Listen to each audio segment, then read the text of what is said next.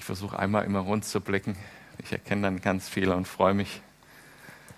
Ähm, wir haben Freunde, da ist er äh, Italiener von der Abstimmung, Abstammung und sie ist ähm, aus Litauen.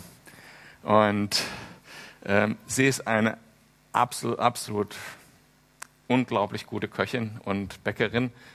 Und wenn das dann jetzt zusammenkommt mit der italienischen Esskultur, äh, da ging es uns einmal so, ich weiß nicht, es war irgendein Geburtstag oder sowas, wir waren eingeladen und dann setzen wir uns an den Tisch und dann gab es eben Antipasti und zig verschiedene Sachen, Oliven aus der Heimat seiner Eltern und, und also richtig gute Sachen. Und ähm, ja, ich weiß gar nicht mehr im Detail, was es alles war. Und wir essen so und, ähm, und äh, ich denke, boah, jetzt esse ich schon 45 Minuten und bin eigentlich schon gut satt. Und äh, und äh, ja, wir waren ein bisschen unwissend, ne, so mit der deutschen Kultur. Ähm, dann kam erst der Hauptgang. Und, und der hat da auch richtig Mühe gemacht und dann und war auch besonders lecker. Und dann haben wir nochmal zugelangt. Und, und dann kamen ja auch noch verschiedene Nachtische und so weiter. Und danach ging es mir also so.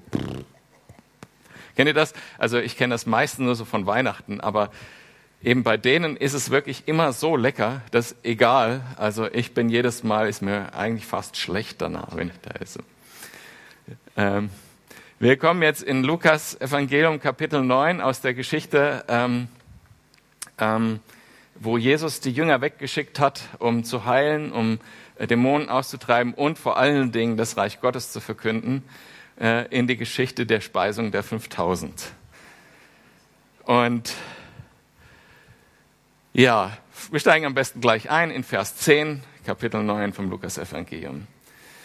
Als die Apostel zu Jesus zurückkamen, berichteten sie ihm alles, was sie getan hatten. Danach nahm Jesus sie mit sich und zog sich in die Nähe der Stadt Bethsaida zurück, um mit ihnen allein zu sein.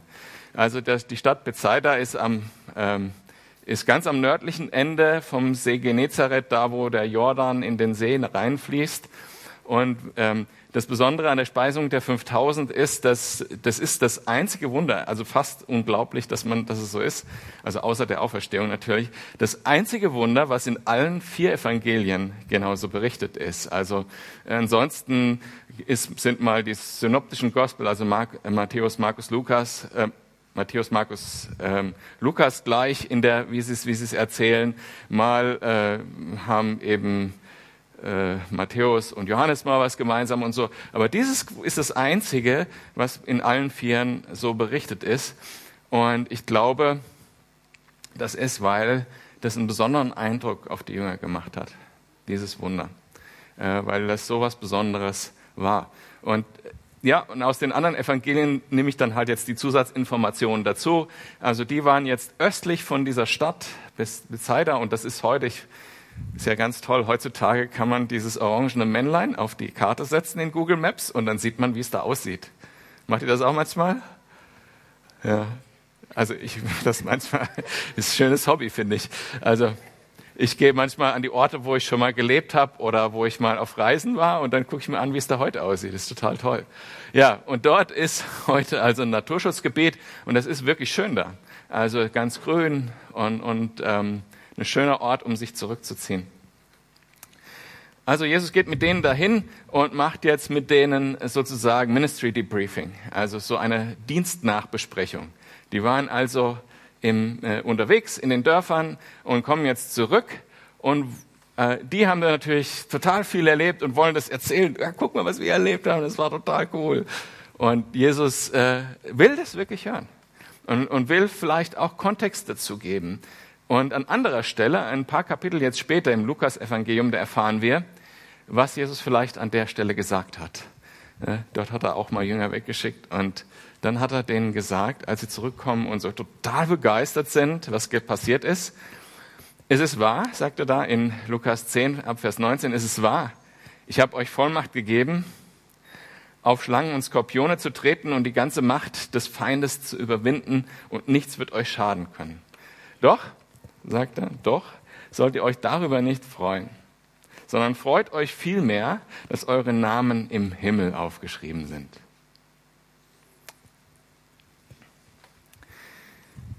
Die Dinge, die wir so sehen, wo Gott wirkt und die, die uns besonders beeindrucken, ähm, das ist alles toll, aber im Endeffekt soll uns das alles hinweisen auf das eigentliche Ding. Das eigentliche Ding ist, unsere Namen sind im Himmel aufgeschrieben. Und alles, auch, auch das, was da auf der Welt passiert, äh, durch, mit, mit Wundern und so weiter, ist alles ein Geschenk Gottes. Jedes einzelne Ding ist ein Geschenk Gottes, so wie das unsere Namen im Buch im Himmel aufgeschrieben sind, im Buch des Lebens. Und wir, in dieser Geschichte, die jetzt kommt, da wird Jesus auch, da sieht man auch diese Herzenshaltung, diese Art, wie Jesus war. Er war, ein, er ist immer noch, ist ja im Himmel und ist das immer noch ein guter Hirte. Er kümmert sich um die Schafe. Er sieht die Verlorenheit. Und der versorgt uns. Und unser ewiges Wohl ist ihm total am Herzen. Und deshalb sagt er das auch. Freut euch nicht darüber, was hier so alles passiert. Freut euch darüber, dass euer Name im Himmel, in dem Buch des Lebens aufgeschrieben ist. Das ist meine größte Freude. Allein aus Gnade und allein aus Gnade und nur aus Gnade steht mein Name in diesem Buch, neben deinem. Total cool. Da steht Alex Röhm. Hammer. Hammer, finde ich das. Ist das auch Hammer? Ja, das ist cool. Und Jesus weiß, dass jetzt dieses Persönliche, ihm das den Jüngern zu erklären, äh, dass das total wichtig ist. Deshalb zieht er sich mit denen zurück und wollte mit denen alleine sein. Aber, heißt es in Vers 11, die Leute merkten es und folgten ihm in großen Scharen. Jesus wies sie nicht ab, sondern sprach zu ihnen über das Reich Gottes und alle, die Heilung nötig hatten, machte er gesund. Jesus ist der wunderbare Hirte. Über die gleiche Situation heißt es in, in Mark, äh, Markus 6 ab, äh, in Vers 34. Und als Jesus ausstieg, da ist er, wird erklärt, dass er mit dem Boot dahin gefahren ist, sah eine große Volksmenge und er hatte Erbarmen mit ihnen. Denn sie waren wie Schafe, die keinen Hirten haben. Und er fing an, ihnen vieles zu lehren. Also Jesus nimmt jetzt nicht das Anliegen, sein eigenes Anliegen und auch nicht das Anliegen der Jünger, dass sie jetzt alleine sein wollen, äh, setzt er nicht auf die erste Priorität, sondern er setzt diese verlorenen Menschen auf die, als erste Priorität. Er gibt denen Gottes Wort für die Seele und Heilung für die Gebrechen des Körpers und kümmert sich um die. Und ich stelle mir das so ganz naiv vor, jetzt nochmal das Buch des Lebens im Himmel, Jesus sagt, das ist jetzt meine erste Priorität. Ich muss denen das Reich Gottes bringen, die vielen, die jetzt kommen. Und im Himmel irgendwo sitzt dann da so eine Gruppe Engel, sagen wir mal 400, äh, um dieses Buch drumherum. Nee, die stehen um dieses Buch drumherum, ein riesiges Buch, weil da müssen ja ganz viele Namen noch reinpassen. Einer sitzt davor mit dem Stift und wartet, bis sich wieder einer entscheidet zu glauben und yeah, geht die Party im Himmel los und alle feiern und der eine, der mit dem Stift da sitzt, der schreibt den Namen da rein. Vielleicht steht der Name auch schon immer drin. Will ich jetzt keine theologische Frage daraus machen. Aber die Party, die Party, die, die ist sicher die Party, die dann abgeht, wenn der eine sich entscheidet. Und Jesus, der sieht das, das ist meine Freude, dass eure Namen im Himmel aufgeschrieben sind, dass da noch viele dazukommen. Das ist das, worum es geht. Deshalb nehme ich mir dafür Zeit. Als allererstes, das ist das Wichtigste. Und vielleicht hat er auch so ein bisschen Einblick, ja, konnte er sich auch dran erinnern, wie das im Himmel so war, äh, wenn es da Party gab. Und ja, das ist so diese Erwartungshaltung im Himmel. Diese Erwartungshaltung will ich auch hier haben. Ich will mich freuen, dass Leute merken, hey, da ist was dran. Jesus ist der Retter. Und ich will da mich mitfreuen. Ja, so nicht nur bei der Taufe, sondern wenn sich auch Leute entscheiden und so weiter. Und Jesus hat so lange keine Ruhe. Und ich fand das total cool. Heute Morgen hat nämlich jemand diesen Vers, den ich vorbereitet habe für die Predigt, gebetet. Äh, im, im Gebet vom, vom Gottesdienst. Da sieht man immer, ja, Gott hat mich auch geführt bei der Predigtvorbereitung. Ähm, er hat so lange keine Ruhe, bis die Menschen errettet sind. Ja, äh, in Zephania 3, Vers 17 heißt es, der Herr, dein Gott, ist in deiner Mitte ein Held. Er rettet. Er wird sich über dich freuen mit Wonne. Er wird still sein in seiner Liebe oder in einer anderen Übersetzung heißt es dann, er wird ruhen in seiner Liebe. Und er wird jubelnd über dich frohlocken, weil dein Name im Buch des Lebens steht. Und wenn alle errettet sind, dann wird er ruhen in seiner Liebe. Und so lange wird er arbeiten daran, dass Menschen errettet werden, durch uns auch. Und er geht jedem Einzelnen nach. Wenn du heute hier bist und noch nicht errettet bist, Jesus nicht als deinen Retter kennst, er wird dir so lange nachgehen und so lange dein Herz berühren, bis du sagst, ja, ich glaube. Er wird das nicht aufgeben. Du könntest dich auch gleich heute entscheiden. Ist viel einfacher. Und, ähm, und dann wird er über dich frohlocken, heißt es hier. Dann wird er singen über dich im Himmel.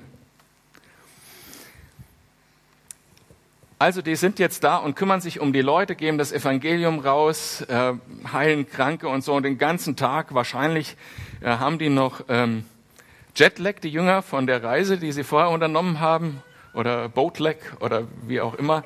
Und, und die, das ist anstrengend jetzt. Ne?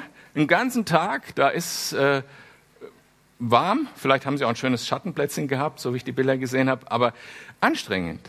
Den ganzen Tag sich um Menschen kümmern, den ganzen Tag Gespräche führen, das kostet Kraft.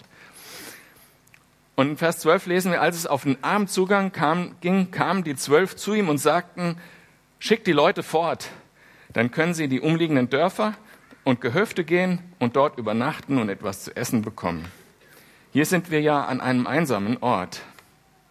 Hier ist Jesus in Aktion noch, äh, Einzelgespräche, Dämonenaustreibung, was weiß ich, was gerade abgeht. Der Sohn Gottes, der da voll drin ist, durch den die Welt geschaffen wurde. Und die Jünger kommen zu ihm und geben ihm jetzt mal ein paar ganz wichtige Informationen weiter, die er sonst nicht wissen kann. Also, der Tag ist fast vorbei, Jesus. Ja, wichtige Information hätte er selber nicht gewusst. Und wir sind hier an einem einsamen Ort. Ah, mh. Und die Leute brauchen Essen und einen Schlafplatz, als ob Jesus das jetzt nicht wüsste. Ne? Ganz schlaue Menschen. Und äh, äh, wir können uns darüber lustig machen, aber wir beten ja auch oft so. Ne? Und wissen genau, was Jesus jetzt sehen muss und wie er das auch zu lösen hat. Ne? Das wussten die Jünger auch. Schick sie weg, das ist die Lösung. Schick sie weg. Und Jesus aber dagegen fordert sie halt heraus. Ne? Er sagt, gebt ihr ihnen zu essen, in Vers 13. Gebt ihr ihnen zu essen. Hm.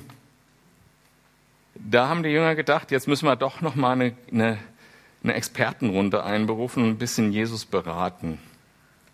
Also zuerst mal die wissenschaftliche Beratung. Zwei Fische und fünf Brote reichen nicht für 5000 Leute. Ganz wichtig zu sagen. Ja.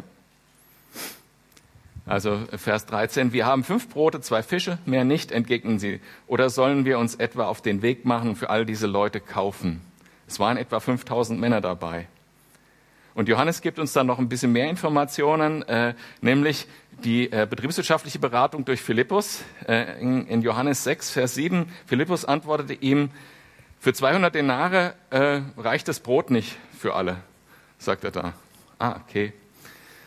Aber dann sagt er, da sprach einer von den Jüngern Andreas, der Bruder von Simon Petrus, zu ihm, äh, hier ist ein Knabe, der hat fünf Gerstenbrote und zwei Fische. Doch was ist das für so viele? Ähm, ja, also die machen das Gleiche wie wir oft. Ne?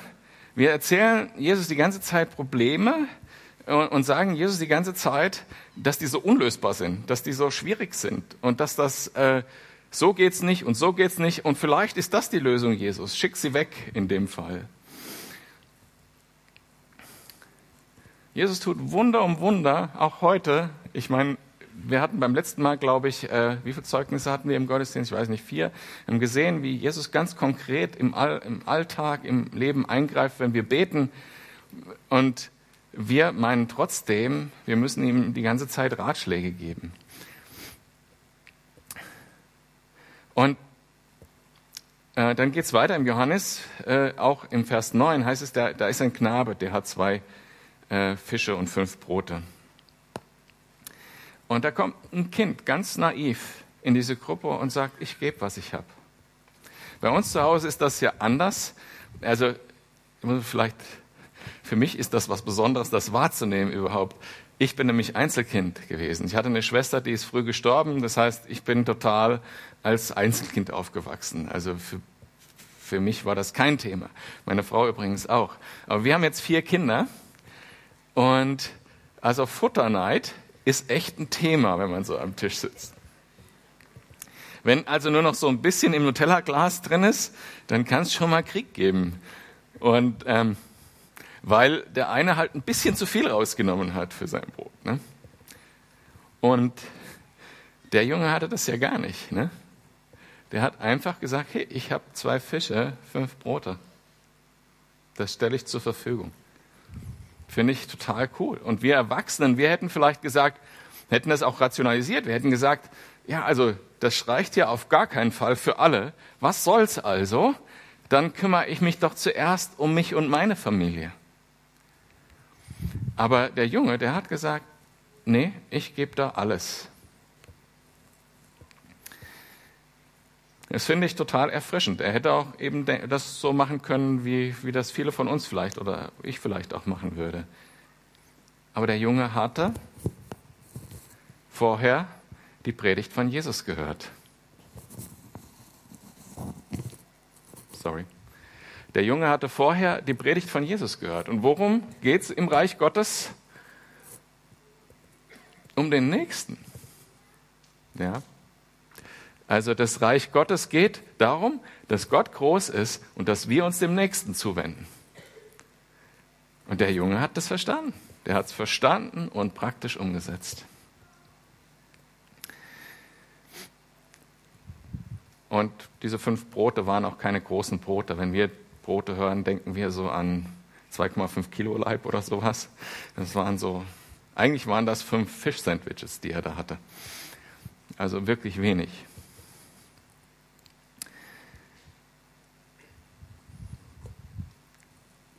Und diese Situation, als Andreas dann äh, freud, freudig fast dann in diesen Kreis der Jünger, die gerade äh, Expertenrunde machen, dazukommt und sagt, hier, ich habe zwei Fische und fünf Brote.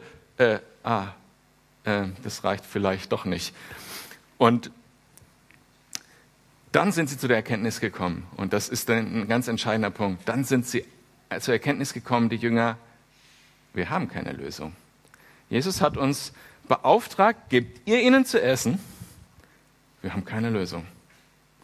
Jetzt haben wir unsere gesamte menschliche Weisheit ausgeschöpft, ähm, betriebswirtschaftlich gedacht und ähm, ernährungswissenschaftlich und so weiter. Also die gesamte menschliche Weisheit ausgeschöpft und da bleibt keine Lösung. Ich habe übrigens mal gehört, es gibt ja manche, die machen sich zur Aufgabe, die Wunder irgendwie so zu erklären, dass es keine Wunder sein müssen. Auch bei diesem Wunder gibt es da äh, so äh, die Erklärung, ähm, dass ja sowieso damals alle, wenn sie gereist sind, irgendwie zu essen in ihren Mänteln aufbewahrt haben, in, in der, äh, im Ärmel zum Beispiel und so weiter. Nur das stelle ich mir schwer vor und das glaube ich auch in dem Fall nicht, ja.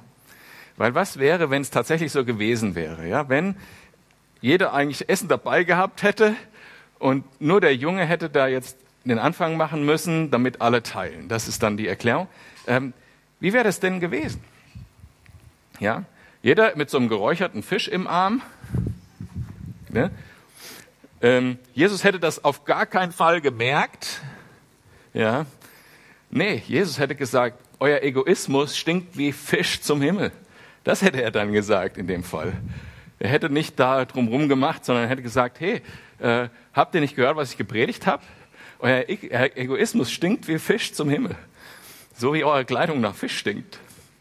Ich glaube nicht, dass das der Fall ist. Ich glaube, dass die Jünger an dem Punkt zu dem Erkenntnis gekommen sind, Jesus hat gesagt, gebt ihr ihnen zu essen, einerseits, und andererseits, sie wussten, unsere menschliche Weisheit ist erschöpft, wir wissen gar nicht, wie das gehen soll. Und dann, in der Situation, in der Situation, und wenn, auch wenn wir in diese Situationen, in diese Situation kommen, dann nimmt diese Geschichte die entscheidende Wendung. Die entscheidende Wendung ist nämlich, dass Jesus anfängt zu reden, was getan werden soll. In Vers 14b sagt Jesus zu den Jüngern, sorgt dafür, dass sich die Leute in etwa Gruppen zu 50 lagern. Und genauso entscheidend an diesem Wendepunkt ist, dass die Jünger das jetzt einfach machen.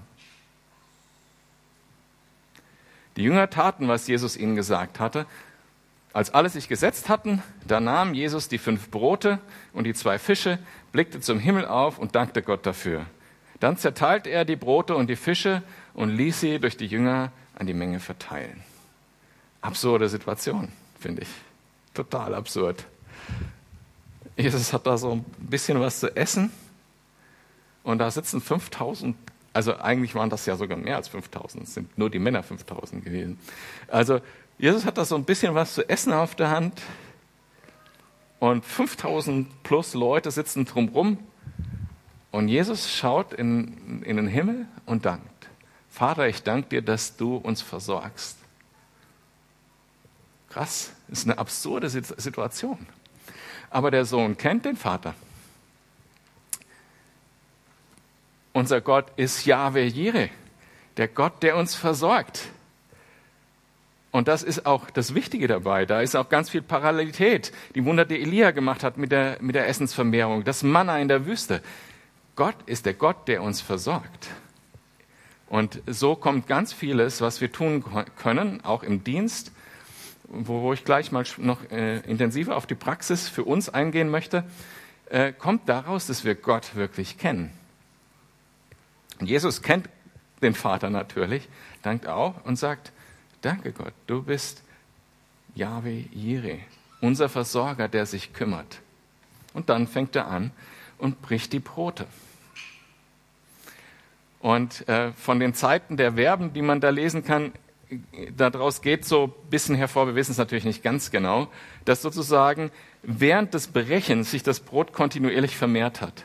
Er hat das so ausgegeben an die Jünger und das die Menge, die er hatte, blieb gleich oder, oder wie auch immer. Und er gab immer ein gebrochenes Stück weiter an die Jünger. Total krasse Situation. Also ich, ich wäre gar nicht zum Austeilen gekommen. Ich hätte da geguckt, wie das passiert. Kann man sich ja gar nicht vorstellen. Heute, heute sieht man Filme mit Computeranimationen, da ist das ja alles ganz easy darzustellen. Aber eben, dann heißt es in Vers 17, und alle aßen und wurden satt. Am Schluss wurde aufgesammelt, was sie übrig hatten, und es waren zwölf Körbe voll. Dann ging es denen 5000, so wie mir, bei unseren Freunden. Die waren satt bis oben hin. Und es waren noch zwölf Körbe übrig. Jetzt möchte ich einfach das Ganze nochmal aufrollen und überlegen, was könnte das jetzt für uns äh, praktisch bedeuten wenn wir für Jesus unterwegs sind, wenn wir Jesus dienen. Weil wir sind ja, also dass wir Gott dienen, passiert ja nicht äh, primär hier im Gottesdienst. Ich weiß nicht, ob euch das so bewusst ist. Gott dienen ist primär äh, ab nachher, wenn ihr rausgeht. Äh, was wir hier tun, ist, dass wir uns ausrüsten, uns ermutigen für das, was wir tun sollen, wenn wir hier rausgehen. So ist, so ist Gemeinde gedacht. Also, diese Welt ist ja voller Leute, die Hilfe brauchen. Also sowohl hier um uns herum Leute, die wirklich Hilfe brauchen, praktisch, die das Evangelium brauchen, weil sie sonst verloren gehen, die vielleicht einen Freund, der einfach nur mal einen Abend Zeit braucht oder vielleicht hast du bemerkt, dass die Kinderkirche Hilfe braucht oder im Sola.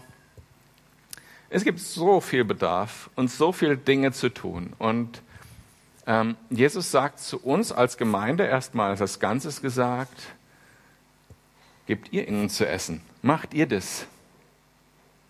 Das ist unser Auftrag. Kurz, also die Not konkret wird dir vor die Füße gelegt und dann machst du es wahrscheinlich so wie ich und so wie die Jünger und sagst, schick sie weg.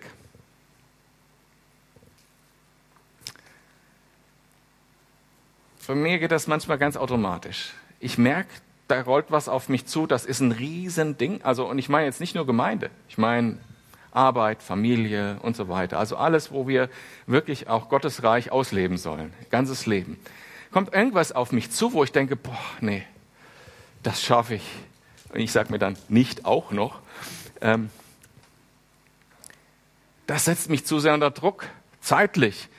Ich weiß gar nicht, was ich da sagen soll. Vielleicht denkst du, ich habe doch keine Antworten, ich bin seit zwei Wochen erst Christ. Wie soll ich eine Antwort geben? Oder ich kann doch nicht beten, dass der frei wird, ich weiß doch gar nicht, wie ich da beten soll. Und dann ist die Reaktion ganz oft, Jesus schickt sie zu jemand anders. Komm, ich habe eine Idee, ich schicke ihn zu meinem Hauskreisleiter. Der kann das bestimmt. Der ist Hauskreisleiter. Der muss das machen, weil der ist Hauskreisleiter. Zu jemand anders, der ich kann das nicht. Ich habe weder die Fähigkeiten noch die Kraft noch die Zeit. Ich fühle mich überfordert. Ich krieg, ich krieg schon einen Burnout, wenn ich nur darüber nachdenke. Schick sie weg. Und dann sagt Jesus, nein, gib du ihnen zu essen, gib ihr ihnen zu essen. Es ist deine Aufgabe, wenn Jesus das vor deine Füße gelegt hat, dann ist es deine Aufgabe. Und dann ist es nicht deine Aufgabe in allererster Linie, äh, Jesus zu sagen, hier habe ich äh, nicht genug Geld, also 200 Denare reichen nicht für 5000 Leute, oder hier habe ich nicht genug Zeit, ich komme doch gerade erst von einem, vom Einsatz zurück in den Dörfern und bin total erschöpft und habe Boatlag, ich kann nicht, ich kann nicht sondern deine Aufgabe ist in allererster Linie von Jesus anzunehmen, dass er sagt, tu du das. Und jeder Christ ist im Prinzip für alles fähig durch den Heiligen Geist. Keiner, keiner ist da äh, irgendwie minder bemittelt unter uns, weil der Heilige Geist uns die Worte gibt, uns die Kraft gibt und niemand sonst. Auch keine Ausbildung, auch kein, kein Bibelschule oder äh, theologisches Seminar, sondern der Heilige Geist tut das, was Jesus tun will. Und Jesus sagt das sogar ganz krass zu, also wenn, wenn wir besonders über Antworten reden, er sagt, macht euch keine Gedanken, was ihr reden werdet, sondern ich werde euch den Heiligen Geist schicken, was, was ihr reden sollt. Ne? Okay, und dann kommt ihr an den Punkt, wo die Jünger auch waren, wo ihr sagt, okay, menschlich und mit dem, was ich habe und kann, unmöglich. Ja, nicht genug Geld, nicht genug Fische, nicht genug äh, Kraft, gar nichts genug da. Also er steht in dem gleichen Widerspruch wie die Jünger in dem Moment, wo er sagt, ja, ich weiß, Gott hat mir das gegeben, ja, und ich weiß, ich kann es nicht tun. Und dann, dann tut Gott es, wenn ihr bereit seid. Und wir sehen hier in der Geschichte einerseits die Bereitschaft des Jungen zu teilen, was schon mal cool ist, das bisschen zu geben, was da ist. Und die Bereitschaft der Jünger, einfach den Anweisungen zu folgen. Also man hätte jetzt ja auch sagen können, Jesus jetzt die in 50 Gruppen, 50er Gruppen zu setzen, ändert ja auch nichts daran, dass es nur zwei Fische und fünf Brote sind, oder? Das ist erstmal eine Anweisung, die hört sich so irgendwie an als, ja, ist doch keine Lösung. Aber die Jünger haben gesagt, wenn Jesus das Problem lösen will, dann machen wir es auch genauso, wie es Jesus lösen will. Und wir setzen die zu 50ern und die Leute haben wahrscheinlich gefragt, warum sollen wir uns jetzt da so zusammensetzen? Was ist denn los? Und die Jünger hatten auch keine Antwort. Wir haben gesagt, mach einfach mal. Jesus hat das gesagt. Und dann einfach gehorsam zu sein, was Jesus uns sagt. Und dann passiert das, was auch hier passiert ist, nämlich das Geniale dass Gott es einfach macht. Und ich erlebe das mehrfach pro Woche, wo ich denke, ach, nee, ich schaffe das echt nicht. In der Arbeit, auch in der Gemeinde. das ist etwas, das ist echt so ein bisschen über meiner Hutschnur jetzt und ich habe da weder Bock drauf noch die Fähigkeiten, das umzusetzen. Und dann merke ich, wenn ich sage, okay, ich stelle mich immer dir zur Verfügung, Jesus, dass Gott mich segnet. Und, und die Menschen segnet, denen ich begegne und die Aufgaben zum Erfolg bringt, wie ich anfange, nur weil ich sage, ich mache es jetzt so. Und das ist das total Geniale auch an dieser Geschichte. Das ist für mich fast der wichtigste Satz, dass am Ende zwölf Körbe übrig bleiben, nicht elf, nicht dreizehn, zwölf. Für jeden Jünger ein, eine Schale, ein, ein Korb voll, um sich noch satt zu essen am Ende. Wir haben oft diese Ideologie, ja, das kenne ich, also das ist auch äh, zum Beispiel in Ehe, Überall, wo es um Beziehungen geht, wo es sozusagen ein bisschen Verteilungskampf da sein könnte, um Aufmerksamkeit, um, um Essen, um sonst irgendwas. So und so viel ist da, sagen wir. Und wir haben immer die Ideologie, ähm, ich muss genug haben, einerseits, und andererseits die, äh, die Ideologie, äh, es soll gerecht sein. Wir treffen uns in der Mitte. Ja? Jeder kriegt so viel Aufmerksamkeit und Zeit äh, gleich viel. Das Problem ist dabei, dass wir immer da enden, dass wir sagen, menschlich habe ich nicht genug, ich habe nicht genug Aufmerksamkeit. Äh, ich habe nicht genug, mein Mann tut nicht genug für mich, meine Frau tut nicht genug für mich. Es reicht nicht, weil in der Mitte reicht nicht für beide. Ne? Also im Prinzip erwartet jeder, dass er 100 Prozent hat. Und wir denken immer, wenn wir jetzt was für Jesus tun, das geht von unserer Kraft ab. Aber das Gegenteil ist der Fall. Es geht nicht von unserer Kraft, aber Jesus macht es. Und Jesus gibt uns noch was dazu.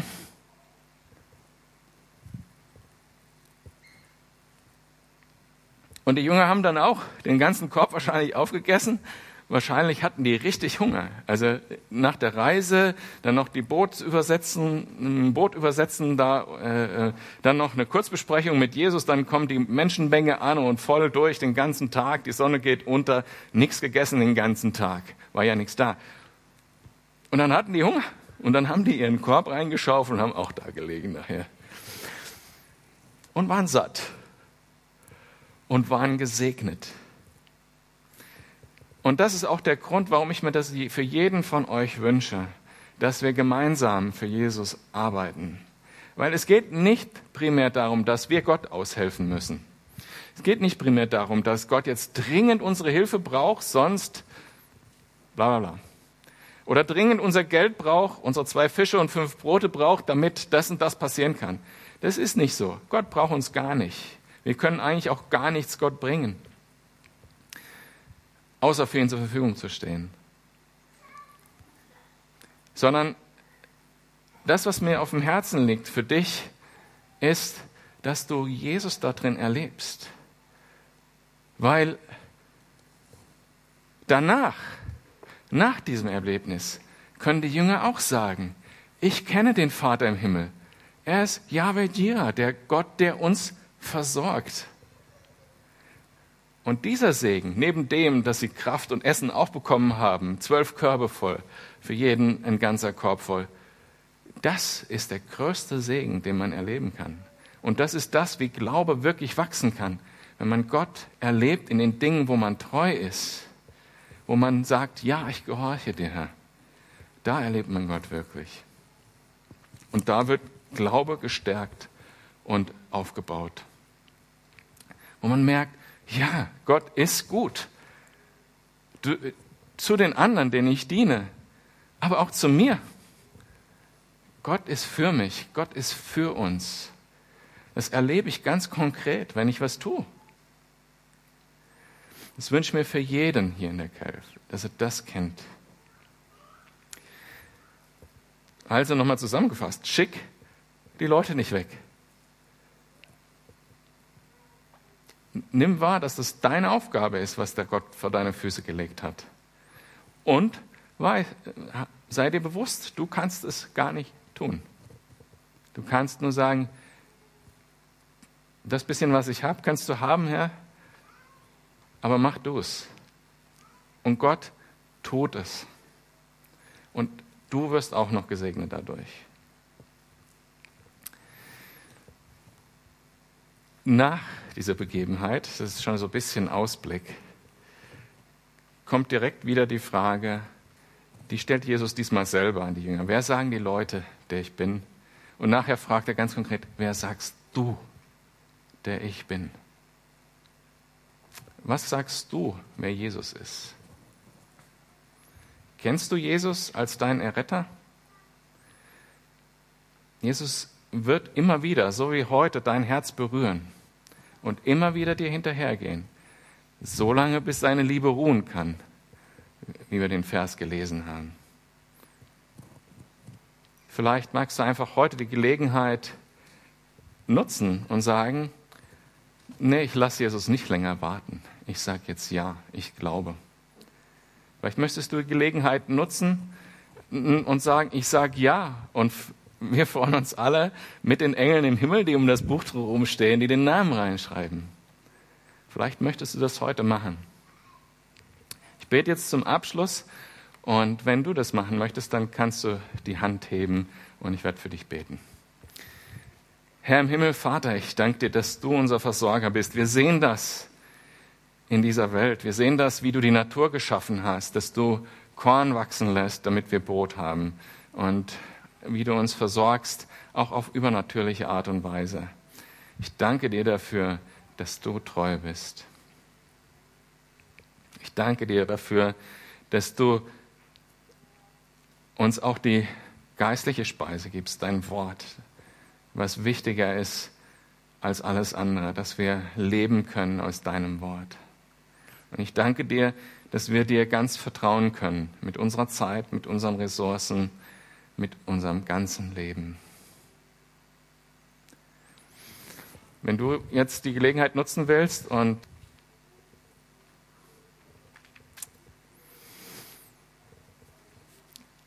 Herr, ich danke dir, dass, dass du unsere Herzen berührst und ähm, ich bitte dich, dass du äh, uns mehr und mehr einfach auch Menschen schickst, die wir hier mit hernehmen können, die dich aufnehmen wollen, ich bitte dich, dass du diese Gelegenheit erzeugst, dass Menschen von deinem Geist berührt werden hier im Gottesdienst und dass wir sehen können, wie Menschen errettet werden. In Jesu Namen bete ich. Amen. War jetzt keiner dabei? Deshalb für euch die Einladung, bringt doch gerne Gäste mit zum Sonntagsgottesdienst.